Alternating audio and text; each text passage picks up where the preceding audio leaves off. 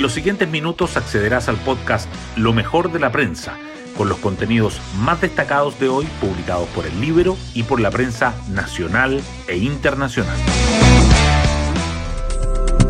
Buenos días, soy Magdalena Olea y hoy miércoles 26 de octubre les contamos que mientras los representantes de distintos partidos continúan con las negociaciones para dar curso a un nuevo proceso constituyente, y se dice que el acuerdo se anunciaría en la primera quincena de noviembre, algunos senadores optaron por usar el poder constituyente que tiene el Congreso. Jimena Rincón, Matías Walker, Iván Flores, Pedro Araya y Javier Macaya presentaron una reforma constitucional que incluye el reconocimiento de los pueblos originarios. En otro ámbito, se aprobó nuevamente la extensión del estado de excepción a la macrozona sur, esta vez con más cuestionamientos desde el mismo oficialismo. Y donde también continúan las críticas es ante la poca clara postura del Ejecutivo sobre los liceos bicentenarios. Más allá de lo que el gobierno quiera, es inviable ponerles término, señala en el Libero el exministro de Educación Raúl Figueroa. Las portadas del día. La prensa aborda diferentes temas. El Mercurio destaca que una comisión de admisibilidad definida por el Congreso toma fuerza para velar por las pasas constitucionales.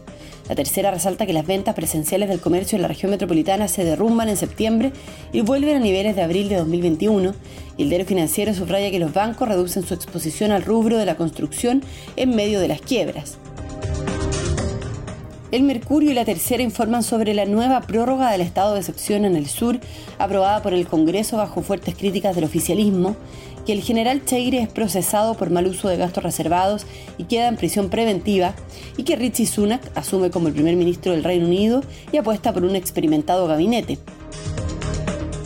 El Mercurio resalta el plan de carabineros para mejorar sus investigaciones, y los exministros de Obras Públicas piden dar urgencia a un plan de ayuda al sector construcción y apuntan a cuidar los empleos.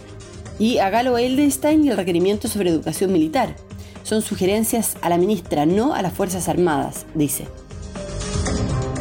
La tercera, por su parte, remarca que Chile registra más de mil campamentos, que el Partido Demócrata de Rincón y Walker dan sus primeros pasos y alista un lanzamiento, y que las indicaciones al royalty cambian su estructura, pero mantienen la recaudación.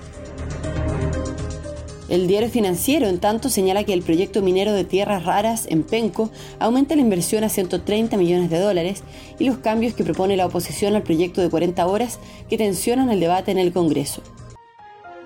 Hoy destacamos de la prensa. Una comisión de admisibilidad definida por el Congreso toma fuerza para velar por las bases constitucionales. Los partidos retomaron las negociaciones sobre el proceso constituyente enfocados en resolver qué institución se hará cargo de que el nuevo órgano respete los principios acordados por una nueva constitución.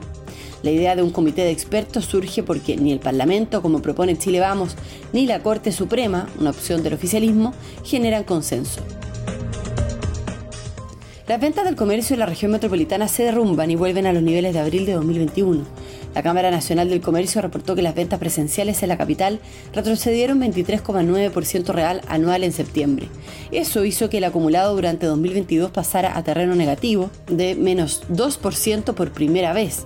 El gremio estima que la caída se profundizará en los próximos meses y las ventas cerrarán el año con baja de entre 8 y 10%. El gobierno extiende el estado de excepción en el sur, pero con fuertes críticas oficialistas. La Cámara y el Senado aprobaron la solicitud para prorrogar la vigencia de la medida en el Biobío y en la Araucanía por otros 15 días, aunque el Ejecutivo tuvo que enfrentar los cuestionamientos de su propio sector.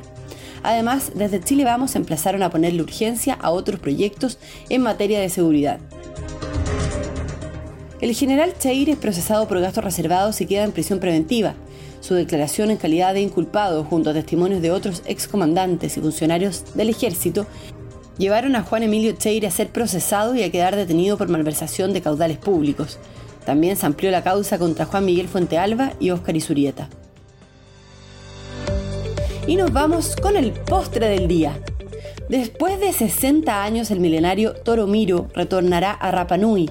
Dos proyectos liderados por la Universidad Austral, CMPC, CONAF y la comunidad pascuense trabajan en el retorno de la especie arbórea a su lugar de origen.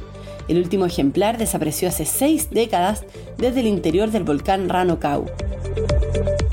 Bueno, yo me despido, espero que tengan un muy buen día miércoles y nos volvemos a encontrar mañana en un nuevo podcast, Lo mejor de la prensa.